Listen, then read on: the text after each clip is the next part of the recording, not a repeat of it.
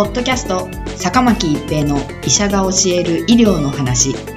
この番組は大学病院の内科医であり医学博士である坂巻が疾患や予防医療といった医療に関してお話しする番組です。それでは今回の番組をお楽しみください。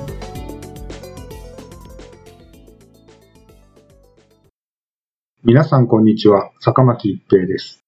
ポッドキャスト、坂巻一平の医者が教える医療の話。今回はサル痘です。2022年5月末現在、世界で数百例のサル痘患者が報告されています。内訳は、イギリス、スペイン、ポルトガルの3カ国で症例の大半を占めており、それ以外には、カナダ、ドイツ、イタリアと欧米諸国が続いています。2022年5月末現在では、日本国内ではサル痘患者は報告されていません。これまでに分かっている確定例は、大半が男性患者であり、20代から40代の比較的若い世代に多いことも特徴です。また、今回の感染者のうち、男性同士で性交渉のあった方に多いとされています。この感染の流行の始まりは、2022年5月7日に英国健康安全局からイギリス国内でのサル痘患者が報告されたことでした。この最初の患者はサル痘の流行地域であるナイジェリアに最近の渡航歴があったことから、ナイジェリアで感染したと考えられる事例でした。しかし、その後イギリス国内でもこの発端事例と関連のないサル痘患者が報告され、また、イギリス以外のヨーロッパ、アメリカ、カナダ、オーストラリアなど、世界中で感染者が報告される事態となっています。サル痘は1970年にコンゴ民主共和国で初めて人での感染例が報告されたサル痘ウイルスによる動物由来感染症です。サル痘という名前ですが、猿も感染することがあるというだけで、元々の宿主はネズミの仲間の月種類ではないかと考えられています。サル痘ウイルスはアフリカの異なる地域にそれぞれ別の系統が分布しています。コンゴ民主共和国などの中央アフリカのサル痘ウイルスよりも、ナイジェリアなどの西アフリカのサル痘ウイルスの方が病原性が低いことが分かっています。近年はアフリカでのサル痘患者が増えていると報告されており、天然痘の根絶後、主痘の接種歴のある人が減っていることで、サル痘患者が増加してきているのではないかと懸念されていました。アフリカ以外でも稀に旅行や動物の輸入に関連したサル痘患者がアメリカ、イギリス、シンガポール、イスラエルなど海外でも散発的に報告されていました。サル痘は1980年に世界から根絶された天然痘に病態がとてもよく似ており、症状だけでこれら2つの疾患を鑑別することは困難と言われています。しかし、サル痘では人から人へ感染する頻度は天然痘よりも低く、また重症度も天然痘よりもかなり低いことが知られています。人がサル痘ウイルスに感染すると、約12日の潜伏期の後に発熱や発疹などの症状が見られます。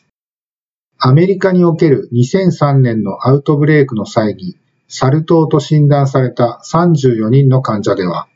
発疹97%、発熱85%、寒気71%、リンパ節の腫れ71%、頭痛65%、筋肉痛56%といった症状が見られました。この報告では、発疹が出るよりも約2日前に発熱が見られ、発熱は8日、発疹は12日続いたとのことです。通常、全身に発疹が見られますが、今回のアウトブレイクでは、正規や肛門周辺にのみ発疹が見られた事例も報告されているようです。アフリカにおけるサル痘患者の致死率は約1から10%とされていますが、先進国ではこれまでに死亡者は確認されていません。サル痘の皮疹は天然痘と非常によく似ており、水疱という水ぶくれが見られることが特徴です。同様に水疱が見られる水痘、すなわち水疱瘡では、水ぶくれの時期、かさぶたになった時期など、様々な時期の皮疹が混在しますが、サル痘や天然痘では全身の皮疹が均一に進行していくのが特徴です。天然痘と比べると、サル痘では首の後ろのリンパ節が腫れることが多いと言われています。治療は原則として対症療法となります。アメリカやイギリスなど海外では天然痘に対する治療薬が承認されており、実際に投与も行われていますが、日本ではこれらの治療薬は未承認です。サル痘はサル痘ウイルスを持つ動物に噛まれる、引っかかれる、血液、体液、皮膚病変に接触する。サル痘に感染した人の飛沫を浴びる。サル痘に感染した人の体液、皮膚病変に触れる。などによって感染することが分かっています。すなわち、飛沫感染と接触感染が主な感染経路ということになります。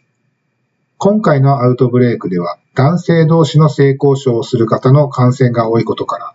性交渉の際の接触が感染の原因になっているのではないかと疑われています。首都、すなわち天然痘ワクチンはサル痘にも有効です。コンゴ民主共和国でのサル痘の調査では、天然痘ワクチンを接種していた人は、していなかった人よりもサル痘に感染するリスクが5.2倍低かったと報告されています。しかし、1976年以降、日本で首都は行われていません。サル痘の症状は、日本でもよく見られる水痘、すなわち水疱瘡や単純ヘルペスといった他の感染症の症状とよく似ており、見た目では必ずしも区別できないことがあります。そのような症状がある場合には、医療機関や保健所に相談しましょう。ポッドキャスト、坂巻一平の医者が教える医療の話。今回はサル痘でした。ありがとうございました。ポッドキャスト、坂巻一平の医者が教える医療の話。今回の番組はいかがでしたか？次回の番組もお楽しみに。